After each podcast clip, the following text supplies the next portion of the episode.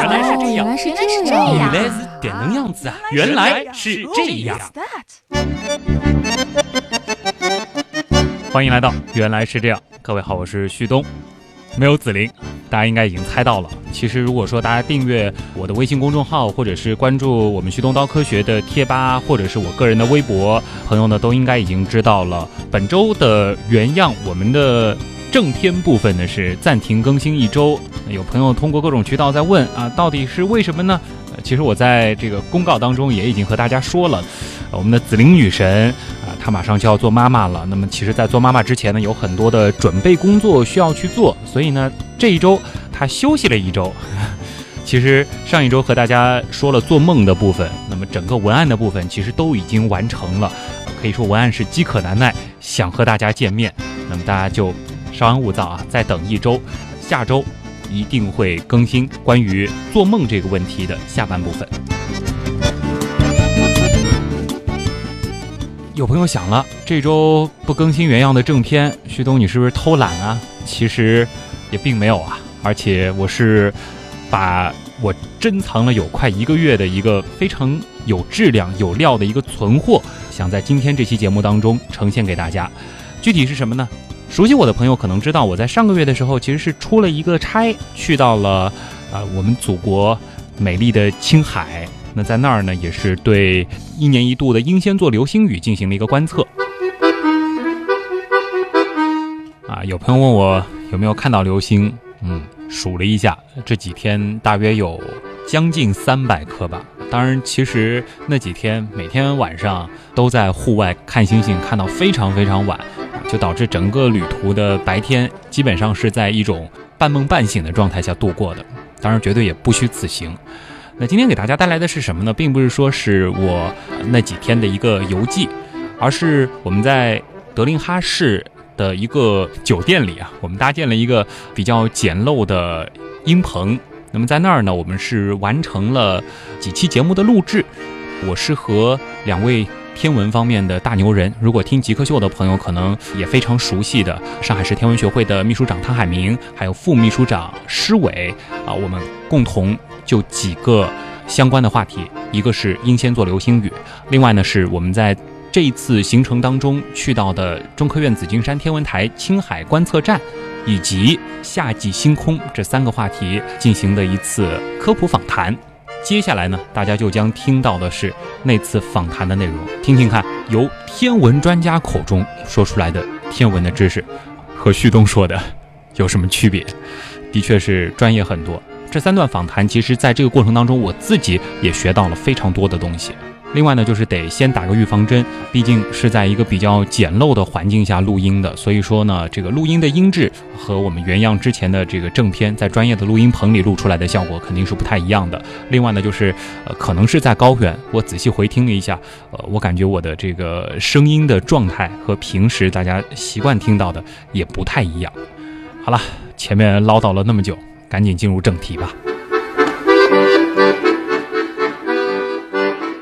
我现在的位置呢是在我国青海省的第三大城市德令哈。那么在今天晚上的稍晚一些时候，我们在这儿呢将会进行一次，其实也比较适合大众观测的一个天文现象，那就是英仙座流星雨。那今天晚上呢，虽然说还不是到极大时刻，但是由于这一次这个英仙座流星雨它的这个极大时刻是在白天，所以说今天晚上是一个非常理想的一个观测的时刻。那么此刻其实坐在我身边的有两位老朋友了，一位呢是上海市天文学会的秘书长汤海明。您啊，首先先欢迎汤老师。哎，各位听众大家好。另外一位呢，其实也是我们的老朋友，上海市天文学会的副秘书长施伟。施伟你好。啊，大家好，上海的朋友好。今天呢，我们三个呢将在这儿啊，给大家带来英仙座流星雨的观测的温馨提醒啊，包括一些观测的技巧。那当然，可能我们很多的时候还得从流星雨它到底是怎么回事儿开始说起。汤老师先给大家来说一下流星雨和流星它有什么区别吧。呃，一般来说，我们讲流星的话，就是一个比较单独的、比较孤立的一个，就是流星体进入大气层的一个发光现象，这是比较孤立的一个现象。当这个比较孤立的现象它成为一种呃规律性的，或者说是比较密集的发生的时候，我们称之为一场流星雨就爆发了。嗯，那如果说我在一个晚上看到了五六颗流星，这个算流星雨吗？这也不一定，这要看它的就是归纳到某一个流星群是不是可以归纳进去。如果它可以归纳到某个流星群，就是它的辐射点是比较相似的，那这可能就是归纳到某一个具体的星座流星群里面去。那如果说这个流星一会儿从东面飞过来，一会儿从一会儿从西面飞过来，它的方向路径完全不同的，那可能就是不同流星群，或者说是偶发流星这种现象。说到流星雨，作为普通听众可能会觉得和下雨有点像，因为它可以预报。就为什么流星雨它能预报？实际上是这样子的，流星雨呢，它的成因啊，主要是和彗星有关。那么彗星呢，因为它在靠近太阳的时候，会受到太阳风的这个影响，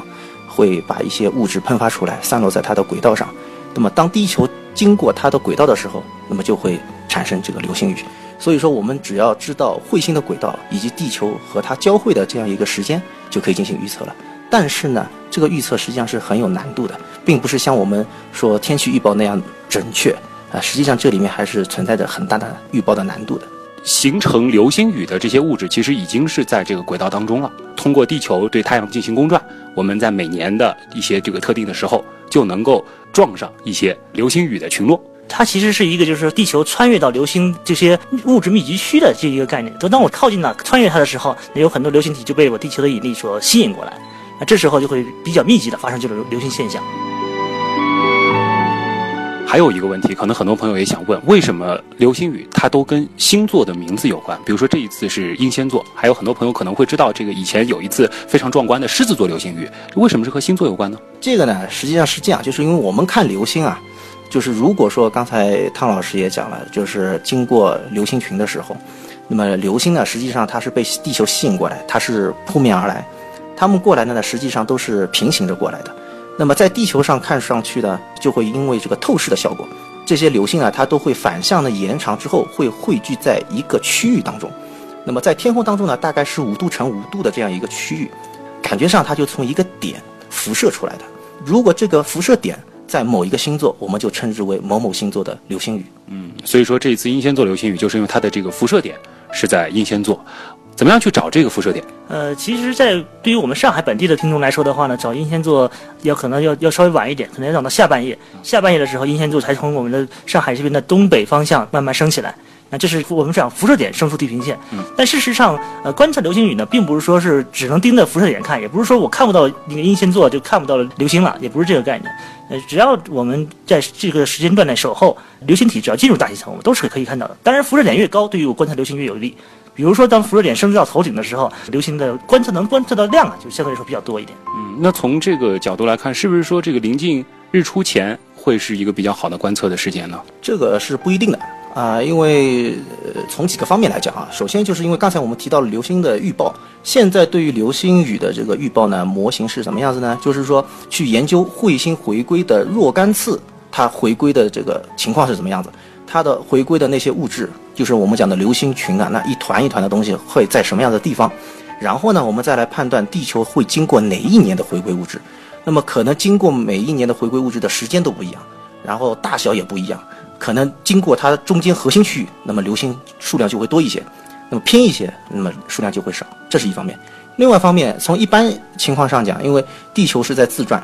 那么同时它也在公转，所以说呢，流星雨一般都是后半夜要多于前半夜。另外呢，就是说是不是一定是日出前，这个其实也就不一定。就我们一般观测流星的时间都是从就是后半夜到日出前，因为就是随着这个天光变亮，那么很多的这个星星暗淡下去了，很多暗的流星我们就没办法看到了。呃，所以是这样一个情况，这这个是不一定的。嗯，这倒是可以正好给大家说一下，有没有一些这个观测上的一些这个小技巧呢？其实我们对一般的市民啊，我们并不是说专门做那个专业观测的，所以他也不用特别追求，就是说我要有一个极致的观测效果或者就是极致的观测环境。呃，首先一点就是我们需要找一个相对来说天空比较开阔的地方，呃，能够看到更大范围的天空，这是第一。第二个呢，周围的环境尽量的去黑暗，尽量的黑暗。有些人跟我说，说是我在那个，比如说我到松江或者到佘山那边，是不是更好的观测条件，有更好的观测环境？那佘山那边呢，它有个优势，它是比较高，它视野确实是比较开阔。但是呢，那边的光污染环境呢，其实并不是特别乐观，也就是它能看到的暗的流星是非常的少。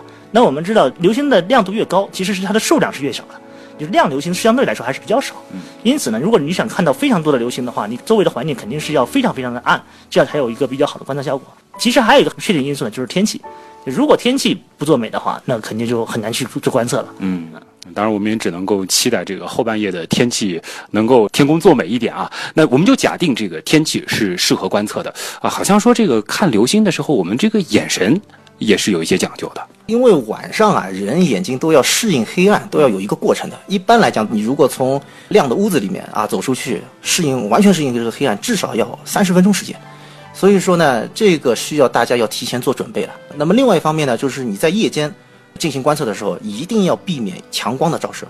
比如说手电筒、车灯、路灯，甚至说我们讲这个天空当中的自然照明，就是月亮，都要尽可能去避免它。那么有的时候，因为我们现在爱好者现在出去观测都喜欢这个拿手机啊，这个啊上上网、发发微博、拍拍照片等等，这其实是很要命的。你手机现在都很亮，屏幕很大，等于说是你看了一眼手机之后，那你至少你就在等这个二三十分钟之后才能够再去适应这样一个黑暗。就是我们在观测的时候，还有一点要很注意的，就是因为人对于就是我们观测的天体啊目标，它会有一个惰性，或者说是它会有一个呃疲劳的这样一个过程。那么，当你盯着一块地方看的时候，你会发现你看到的这个星星的这个数量，包括它的亮度，它会越来越暗的。对，啊，有这种情况。所以说呢，看流星的时候要注意，一个呢不要盯着一块地方看，不要死盯在一个地方，但是呢也不要到处乱瞄，因为要相对的要有一块天区，我们讲是天区这样一个概念。那么还有呢，就是说有的时候你盯着一块地方看了之后呢，眼珠子稍微转一转，啊，这个就是放松放松啊，这个时候你会看到，哎。更暗的那些星，那么你看到流星的这个数量就会变多。那其实我们自己有一个经验啊，就是我们自己在观测流星的时候，一般来说我们会基本上把我自己整个一个时间观测时间段分分为若干个网格，比如说十分钟到十五分钟一个区间。那这个时间内我可能是比较集中的，我看某个天区。然后过了这个区间以后，我可能是稍微放松一下，比如说转转眼球啊，是或者抓点零食吃一吃啊，补充一点体力啊，或者说是跟身边人聊聊天啊什么的。那这个时候，这个人人的眼睛可以稍微东东瞧瞧西望望一下，是稍微放松一下，然后再就盯你自己要观察那份天区。嗯，然后我们观察流星的那个。区域呢，也不是说我就盯着英仙座看就肯定有了。有很多人就是说，啊，英仙座我就盯着英仙座看，就肯定能看到很多流星。其实不是的，你真的盯着死盯着英仙座这个辐射点看的话，我估计你看到的可能还不如别人多。这里呢，就是有一个就是常识啊，有这样一个特点，就是看流星。刚才提到了辐射点，也就是它从中心出来的时候啊，有这样一个规律：离辐射点越近的，往往这个流星的路径是越短，那么暗的流星相对多一些。那么路径越长，亮的呢相对来讲多一些。同时呢，你想这个路径越长，它留在你眼睛当中的这个时间就长了，比较能够引起大家的这个注意。因此呢，相对来讲就是离辐射点要有一段距离，这样才是最合适的。们听众朋友，现在科学素养也是越来越高了。大家现在这个提起流星雨啊，浮现出来的应该不是这个像这个《流星花园》当中偶像剧拍的这种满天的这个就像下雨一样下星星。但是这种情况其实也是有可能出现的，是吗？这要看你的流星本身的那个密度有多少。就流星体密密度如果足够高的话，然后流星体又足够大的时候，那才有可能出现那种就是流星暴雨状态。嗯，比如说我们曾经观测过的二零零一年的狮子流星雨，那场流星雨的爆发量就相当的大。然后也是给我们很多的天文爱好者啊一种很震撼的感觉，包括现在很多天文爱好者说，哎，如果说是看过二零零一年的流星座流星雨的时候，他感觉很自豪，说是，哎，我看到过一场非常非常壮丽的流星雨，啊，他那个狮子流星暴，当时考了预报可能要过十万那样。呃，对，就是曾经最多的时候是一小时五万颗。然后四个小时有十几万，就是哎，有有这样子一个量，这的确是可以达到这个暴雨的这种震撼的视觉效果了。呃，今年的这个大约能够大家如果说观测的话，大约能够看到多少呢？呃，这里面呢又要讲，就是我们从专业上面来讲，那么有一个预报，我们讲叫一个 CHR 值，那么这是一个比较理想的状态，就是说人肉眼能够看到最暗的恒星，就是六点五等的情况下，辐射点在天顶位置能够看到的。这个每小时的流星数，那么这个理论的状况下面是一小时大概可以达到一百二十这样一个差不多。这里面还还有一个点，就是它是整个天空整个天空发生的流星的数量，因为人眼睛的这个覆盖范围是有限的，哎，它不可能说是呃我人眼睛把前后左右全部覆盖掉了，这不是不是像鱼眼这种不是这种效果，它是整个天空发生的效果。所以说，一个普通人自己数一晚上能数个五颗十颗。这个肯定不止 哦，肯定不止，肯定不止。这你观测环境好的话，一个晚上偶发流星可能都五颗十颗都不止。那在上海呢？呃，这要看你观测环境怎么样。就是我自己有过经验，就是不是英仙座流星雨啊，是另外一个场流星雨，是那个十二月份的双子流星雨。呃，一小时下来数到二三十颗都是有都是有数到过的。当然那那次它的那个大气环境非常的好，透明度非常的高，明暗灯光当然没有，也也没有月亮啊什么的。一小时数了二三十颗还是数到过的。这个是一年当中的这个三大，我们说这个三大常规的流星雨啊，但是英仙座流星雨它的这个时间比较好。因为它是在夏天，同时又是在暑假当中啊，否则的话，这个在冬天的话，这个观测还是比较辛苦的啊。那相信其实在上海，我相信可能也有很多的这个天文爱好者也是蠢蠢欲动了啊，或者说是单纯的是想对着流星许许愿之类的啊，这满足一下少女心的朋友，其实今天晚上可能也都会有一些想法。但是我们如果说把观测流星雨这件事儿，不仅仅是作为一个我们说茶余饭后的消遣，从科学的角度来看这件事儿，它有哪些意义呢？这个意义其实很大。首先讲就是我们讲流星雨的，我刚才也提到了这个预报还是存在很大的难度。那么现在已经有了预测的模型，但是呢，就是要把过去的这个数据啊，要把它全部拿出来，然后呢，我们来进行这个预报。那么是不是预报的准呢？我们必须要有实际的观测数据来进行一个对照，来修正这个模型。所以呢，在这样一种情况下，我们就需要有大量的这种观测的资料。那么其中有很大的一部分就是来自于我们的爱好者目视观测，因为我们讲眼睛可以看到的这个天区有大半个天区可以看得到，所以说呢效率很高。那么同时呢，我们就采用一个就是叫做计数方法，你只要数数就可以了。但是呢，也要有一定的科学的方法，这个是国际流行组织都有相应的规定的。如果你能够符合他的要求，你可以向他递交报表，那么他根据相关的模型进行这个计算。可以来对它的预测模型来进行一个修正，这个意义是非常大的。也就是说，我们普通人其实也能对国际天文学会贡献自己的力量。啊，没错，瞬间这个事儿就高大上了。没错，没错。像我们有一些有基础的爱好者，包括一些学校的中学生啊，他们都是可以做这项工作的。它其实并不难，但是呢，要点就是要掌握国际流行组织它的一些标准的技术方法啊，这个是关键。这个有兴趣大家可以自己再去检索一下。今天时间关系，呃，汤老师还有补充吗？其实观测流星呢，还有一个很重要的，就是研究流星体啊，本身还有个很重要的一个科学意义，就是我们知道我们现在有很多的那个人造卫星啊，包括我们的天宫号也在天空天空中飞行。这些人造天体呢，天空中飞行呢，它其实也会有一种威胁，就是流星体撞击这种威胁。那我们以前看到过那个，比如说一些一些科幻小说啊，一些科幻电影上面就是地心引力。哎，对对对，一个流星体撞击，然后这个飞行器可能就受到威胁，或者是损坏掉了。那怎么样能够避免这种？撞击事件的发生呢，就是说，如果说要发生这种流星体比较密集的发生的时候，那我这个轨轨道飞行器可能会变轨。嗯，比如说最简单一个，转到地球的另外一面去，比如说它或换个轨道，换换到另外一面去，就避免流星体的撞击的可能性，减少这种可能性。如果说是你正好迎了流星上了，那就那就很难说了，对吧？因此呢，就是说我们能够把流星体的轨道预测的非常非常准，其实对我们的航天是非常有帮助的。所以说这个。天文爱好者也可以为航天事业它的这个稳定运转，也可以贡献自己的力量啊！所以流星雨不仅仅是满足一下这个少女心的一件事儿，它还是这个非常神圣的一个这个。科学的观测，其实这个事情，这种事事件呢，并不是说没有发生过。包括我们的那国际空间站，还有哈勃望远镜啊，它本身的那个太阳能电池板，它经常会受到一些流星体的撞击。你看，这这东西撞上呢，它就它就它就失效了。美国航天飞机曾经有一次，它发射的时候就是碰到了流星雨，然后呢，它就是避开这个大时间，推迟了两天发射。啊，也是为了这个考虑，因为我们知道，就是流星体本身在天空中飞行的速度是非常非常快的，它的速度肯定比你一般的步枪子弹的速度还要快得多。飞行速度越快的，能量越强嘛，这危险性也就越大。那么之前大家听到的呢，就是关于英仙座流星雨啊，我们所做的一期小的这个科普访谈。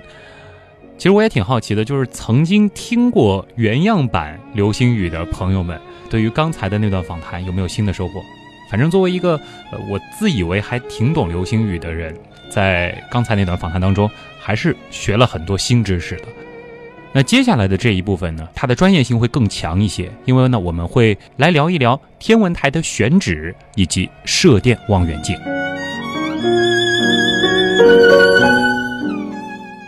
我先和大家描述一下今天的我这一路上吧，其实前往青海站啊，离这个德林哈市还是比较远的，而且这一路上这个路况也并不是特别好，感觉非常的颠啊。但是到了那儿之后，的确是被那儿的这种，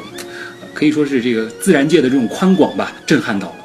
但是其实我有一个小问题，就是青海站这个想象中应该是本来就建在高原嘛，它为什么没有建在山顶上，而是建在一个这个其实是靠着一个山的一个平原当中的？呃，其实青海站它当时建立的时候还是比较早期的，当时的硬件设备啊，包括一些基础设施建设什么的，都受到一定的客观限制了，可以这样讲。呃，因此呢，当时选址的时候，它可能并没有是往特别高的山峰上去考虑。毕竟你要建设一个基地，它包括人员、包括后勤保障、包括供电、包括我们现在说主要的需要的网络通讯，这都是这些后勤保障设施都是要逐步跟上去的。因此呢，它只要找一个能够满足它观测条件、观测环境的地方就可以了，而并不是说是一定要追求一个非常非常高的一个山山顶上。嗯，那通常而言，就是这个望远镜或者说是这个观测站的这个选址有哪些这个要素啊需要满足的？这个问题其实很复杂，因为首先要看你的观测的目标是什么。你到底是观测什么样子的天体？你的科学目标、科学任务到底是什么？然后再来判断你可能需要什么样的一个环境比较好。但是，一般来讲，对天文，首先就是要有一个良好的晴天，晴天数要多。那么，此外呢，还有就是水汽。如果是光学的话，还要考虑大气透明度、视宁度等等这些问题。当然，还有一些就是呃人员的。后勤保障啊，等等这些问题，刚才汤老师讲的这些问题也全部要能够满足，不能说是只考虑科学，对吧？可以说它既要远离人烟，又不能离人烟太远。其实我们看看青青海站的选址，你会发现它其实是非常有特色。你说它没有在山顶，但是它是西面靠山的，也就是说东面、南面、北面都是很开阔的。我们知道地球是它是有自转的嘛，因此所有天体它从东面升起来，它是完全可以观测的。就是它这个山峰在它旁边，其实没有受到任何的影响。并不会被背后的这个山所挡掉。对，所以说这个选址它并不一定非要到山顶，只要说它的其他的这个要素都满足啊。那其实今天这个在参观的过程当中，我也知道这个整个青海站它的这个年均的这个降水量啊也是非常少的啊。虽然说我们是很巧的这个碰到了一场雨啊，但这也可能是它这一个月当中为数不多的几场雨了。这个雨你你没发现它只下了几分钟？对，很快就停了。这可能也是青海这个地区的一个特色，高原特色。嗯，那望远镜是建得越高越好吗？通常情况下，就是我们从简单的理解，你建得越高，相对来讲，你这个水汽会越少，而且就是肯定没有云了，对吧？这个大气呢，相对来讲比较稳定，你当然是越高越好。但是我刚才也讲，就是你必须要考虑到我这个设备我要装上去，然后包括人，你海拔太高的这个人受不了，这也不行。所以这些呢，都是它的一个些限制因素。现在一般的来讲，我们的天文台，全世界啊，我们范围来看的话。大约都是在四千、五千了不起了，就不可能再更高了。其实说到这个望远镜的种类，刚才我记得施伟你在这个解释的时候，其实也提到了一些。这次在这个青海站，其实我们是看到了一个最大的一个建筑里面，它包裹的是一个可能和有有很多朋友可能去过佘山。在这个佘山看到这个呃上海非常老的一架天文望远镜，看到的那个望远镜它不太一样，它看上去呢更像是这个我们说这个一个锅盖，嗯，或者说是一个这个像一个卫星的天线啊，这是一种什么样的望远镜？这就是我们很多朋友可能从广播里也听到过叫射电望远镜啊，这种望远镜呢，它观测的观测的那个目标呢和我们平时的光学望远镜是不一样的。先说我们先说一下光学望远镜好了，光学望远镜它所观测的内容呢，其实就是我们肉眼所能观察到的可见光波段的这些内容、这些信息了。而射电望远镜呢，观察的就是我们可以通常理解为就是无线电波，就像我们收音机所传输的这种无线电波的这种这种信号，然后通过观察这种信号呢，来了解宇宙的一些特性或者天体的一些特特别的性质。这个倒是可以给大家补充一个小细节，其实在这个现场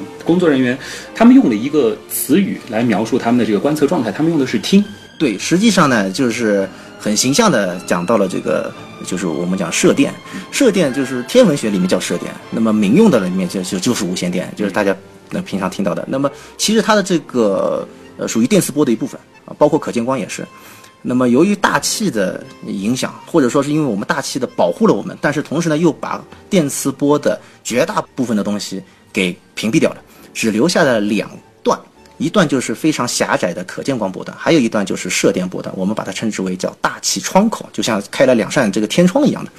那么相对来讲，射电波段要比可见光波段要长很多。那么我们平时所用到的所有的，像我们收音机啊、手机啊、微波炉啊，对吧？这些东西都是属于我们的无线电波段，就是我们天文学上面所讲的这个射电。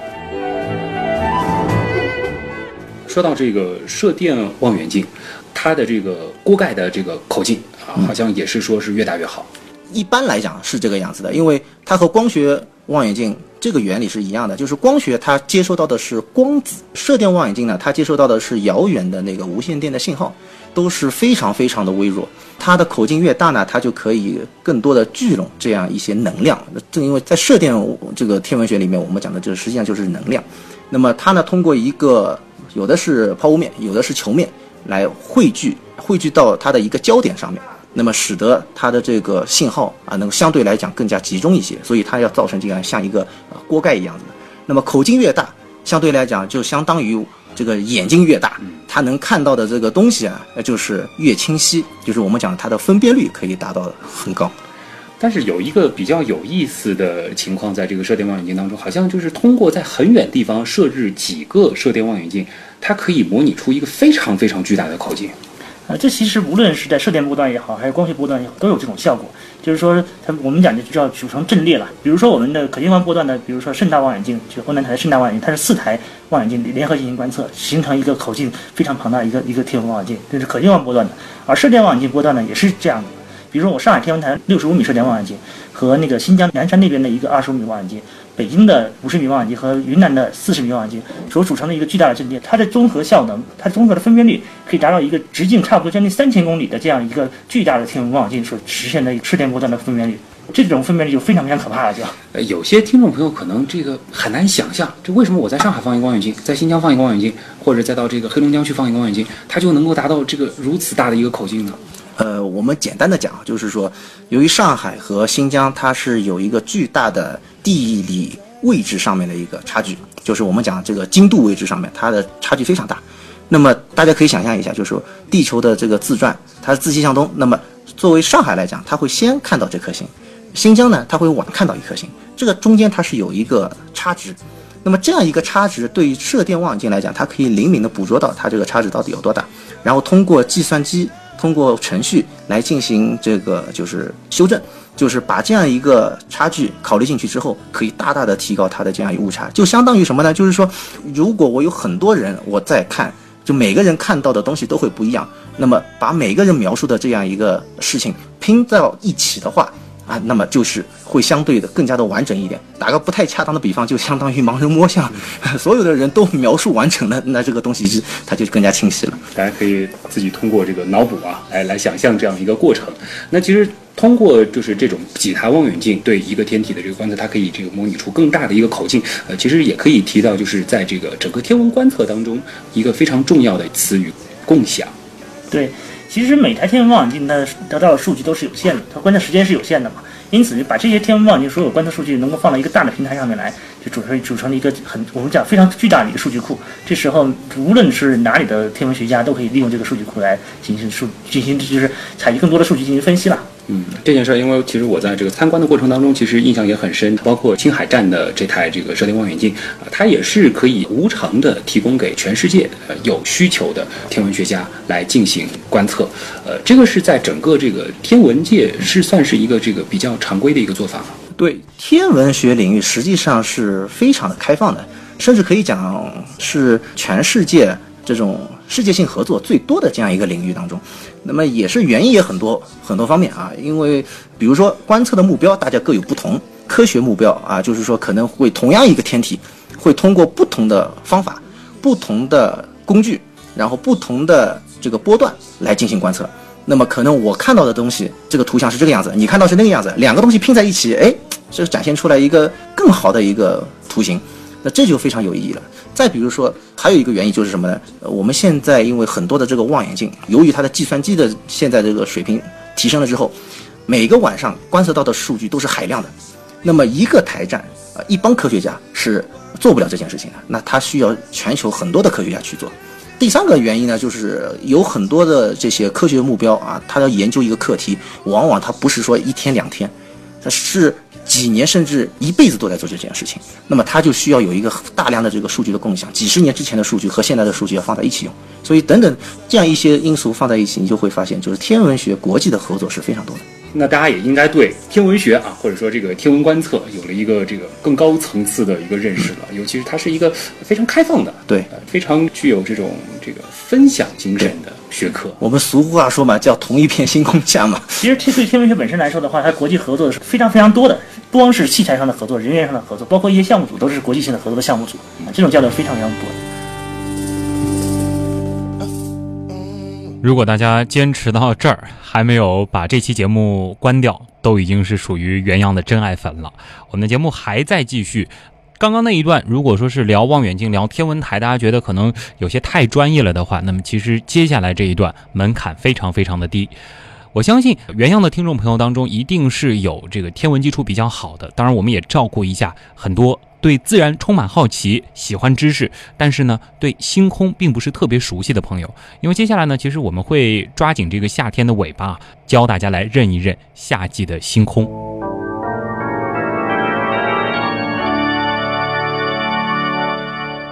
好，那关于青海站这样一个话题呢，我们就先和大家聊到这儿啊啊，接下来其实也是一个非常重头戏的，因为我们知道这个。刚才其实，在说到这个青海站的时候，我也可以可以和大家说一个这个小插曲，说这个青海站多适合看星星。这个有一个在这个青海站的工作人员跟我们说，啊，他在这个星空下，差不多就是一个操场的这个状态当中，他都走迷路了，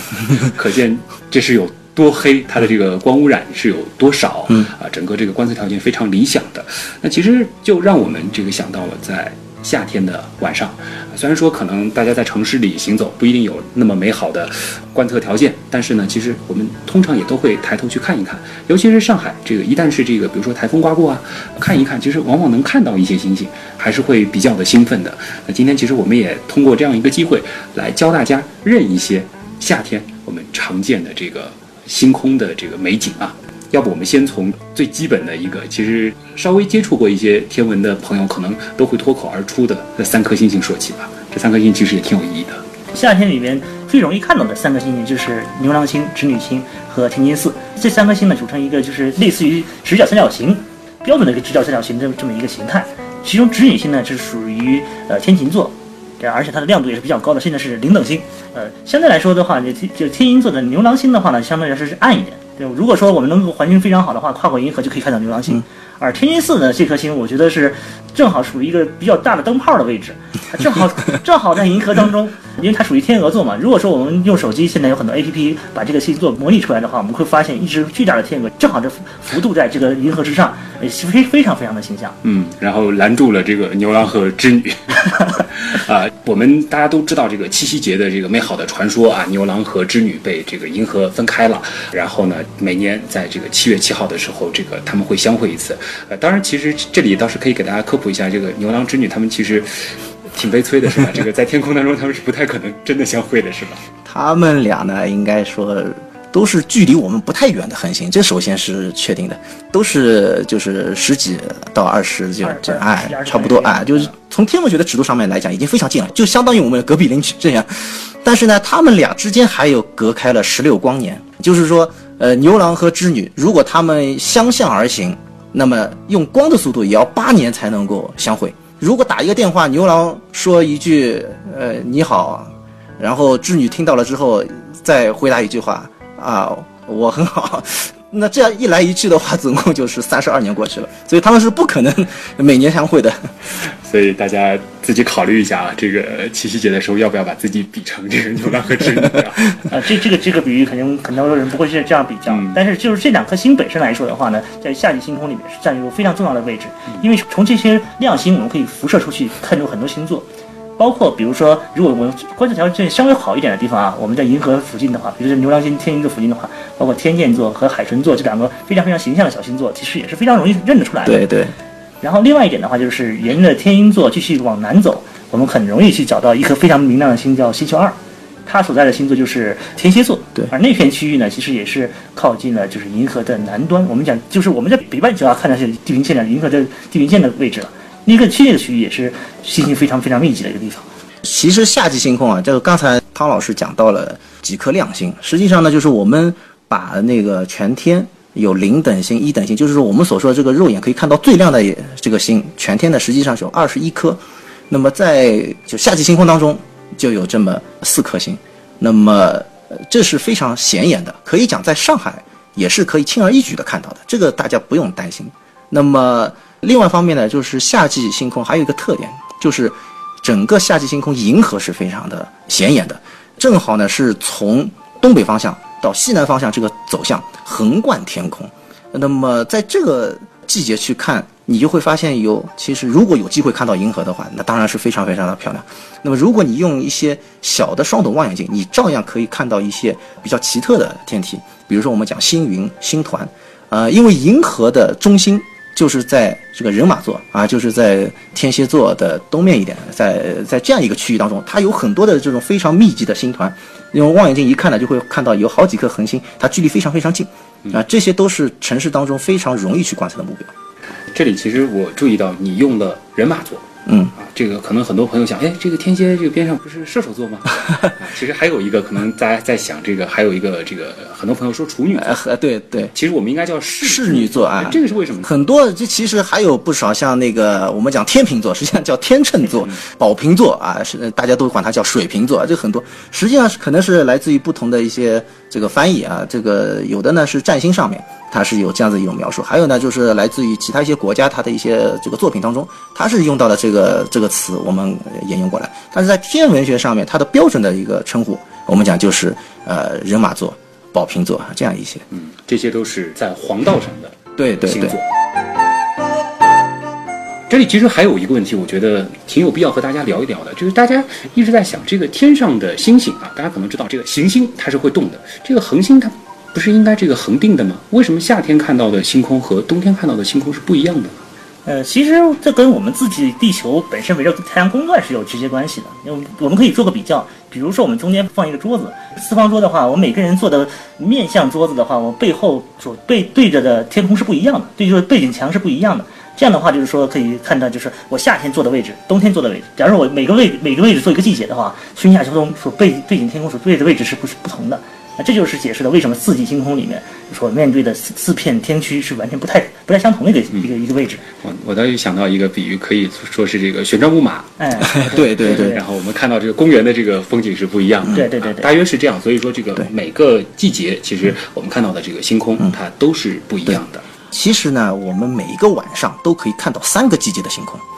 当太阳落山之后啊，我们讲这个头顶上的天空，你如果是夏天的话，实际上还不完全是夏季星空，你可以看到春季星空的一个尾巴，然后夏季星空，再加上我们秋季星空，就是凌晨可以看到。所以说呢，一般来讲，我们一个晚上就是大家可以就很简单嘛，太阳所在的那一片天区，我们就是看不见的。它大概就是占据了就是四分之一，那么剩下的四分之三，我们可以在一个晚上看到，只不过是上半夜和后半夜是不一样的。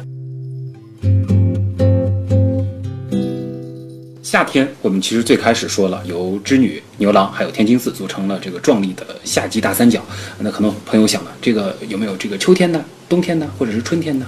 实际上每个季节，我们是实际上为了任性方便啊，这个我们也是在指导大家任性的时候，都会画一些几何图形。像在春天的时候有一个春季大三角，夏季有一个大三角，到了秋季呢有一个四边形啊，飞马座四边形，到了冬季呢又有一个冬季大三角，还有一个这个就是我们讲一个大花环等等等等，这些东西都是为了帮助我们去认星的。嗯，它并不是一个星座，对而是说这个我们方便去认星的一个对，把几。对把几个亮星把它这个连它在一起。等于是把几个亮星，就是有机的，我们讲是很形象的串联在一起，帮助我们去把这几个星座就比较比较明亮的星座串联串联起来。就是我们教小朋友去认星座的时候，还创造过一些小小的故事。对呃，比如说呢，我们是把那个人马座想象成一个茶壶，然后实际就是茶壶里的一瓢热水就直接倒到天蝎身上了，就是就是和逗小孩子一起来认识这两个星座。啊、其实我们还会想出很多类似这种非正规的这种方式，然后就和大家一起去分享星空中星空中这些内容啊，其实还是很很有趣的。嗯。嗯，这可能如果说有家长听了今天的节目啊，这个说不定会想这个，哎，呃，找一个这个夏天的晚上，带着孩子啊，到这个相对说这个视野比较开阔啊，同时呢，这个光污染比较小的这个环境当中啊，去看看星星。呃，这二位有什么提醒事项吗？比如说，就是在这个城市里，我没有办法这个去到很远的地方，我孩子还比较小，呃，什么样的地方相对会合适一些？市区里面呢，我们反正讲究原则就是说避开一些光污染比较强的，就强光的一些区域。其实，在城市当中仍然找得到类似的，比如说中央绿地啊，对吧？公园啊，这样一些地方，包括小区里面，小区里面因为灯光不会特别强，还是能够找得到合适的一个地方，比如说看夏季大三角，甚至说是看那个天鹅座这些形态，呃，甚至说我们讲那个织女旁边的那个那个他用的那个梭子，就是平行四边形的那个，也是有可能看得到的，这没有问题。那如果有条件的话，可以去到这个近郊啊，呃，可以去看一看，就是最好的话就是海边，嗯、这个甚至说是有可能看到银河的，就是啊，我们的原则还是说是光污染。啊，当然，我们还是想建议大家去采取一些方法，比如说，你如果你正前方正好有一个比较大的一个建筑物的话，那肯定是遮挡你。如果说你前面正好是有几盏比较低的路灯的话，你可以尝试用手掌把这几盏路灯稍微遮盖一下。这样的话呢，就是有利于你提高你的眼睛的灵敏度。当然，这里面还有一个就是你要眼睛先适应一下周围的比较黑暗的环境，这样的话能有利于你去认认识一些比较暗的星座，这些东西都可以。还有一点呢，就是如果说你手头有一个双筒望远镜的话，你不要小瞧它，不要以为它只能白天拿来看鸟，晚上其实也能拿出来看看星星，这也是不错的一个选择。哎，大家想这个看星星是不是非得买那个特别高大上的这种感觉？这个天文望远镜好像其实有的这个价格也不便宜啊，双筒望远镜也可以看。呃，其实呢，看星星啊，我个人是觉得还是肉眼看最好，因为什么呢？就是你可以感觉得到，就是你的眼睛里面能够装下整个天空，这个感觉非常好。望远镜呢，真的是它市场太小，只能看到那么一块，而且你知道恒星离我们很远，你肉眼看到那么一个星点，你望远镜里面还是那个星点啊。那么还有呢，就是说那个很多人喜欢配什么望远镜啊、照相机啊什么，那么这个呢，其实就是那种更进阶了啊，更进阶了。其实如果我们从科普的角度来讲，真的大家就是抬头呃肉眼看一看，就完全可以。那么现在呢，也是有便利条件，就是说，如果大家不认识星空的话，现在都有手机啊，这个智能手机可以下载 APP，有很多的这种电子星图，而且呢，它是可以根据你的地理位置，还包括你这个手，可以把呃手机举起来对着这个天空，它可以就是自动的啊来校准。就是来和天空的这个星星啊，来进行一个一个对照，所以说对于你这个认星啊，还是非常非常方便的。有了一些现代设备的辅助啊，大家其实完全可以自己在这个闲暇的时候，呃，多看看天空，多来呃进行一些想象。其实整个天空当中、呃、有非常多非常多生动好玩的故事啊。那今天的分享就先到这儿了啊，再也再次感谢来自上海市天文学会的秘书长谭海明以及副秘书长施伟参与到我们的节目当中。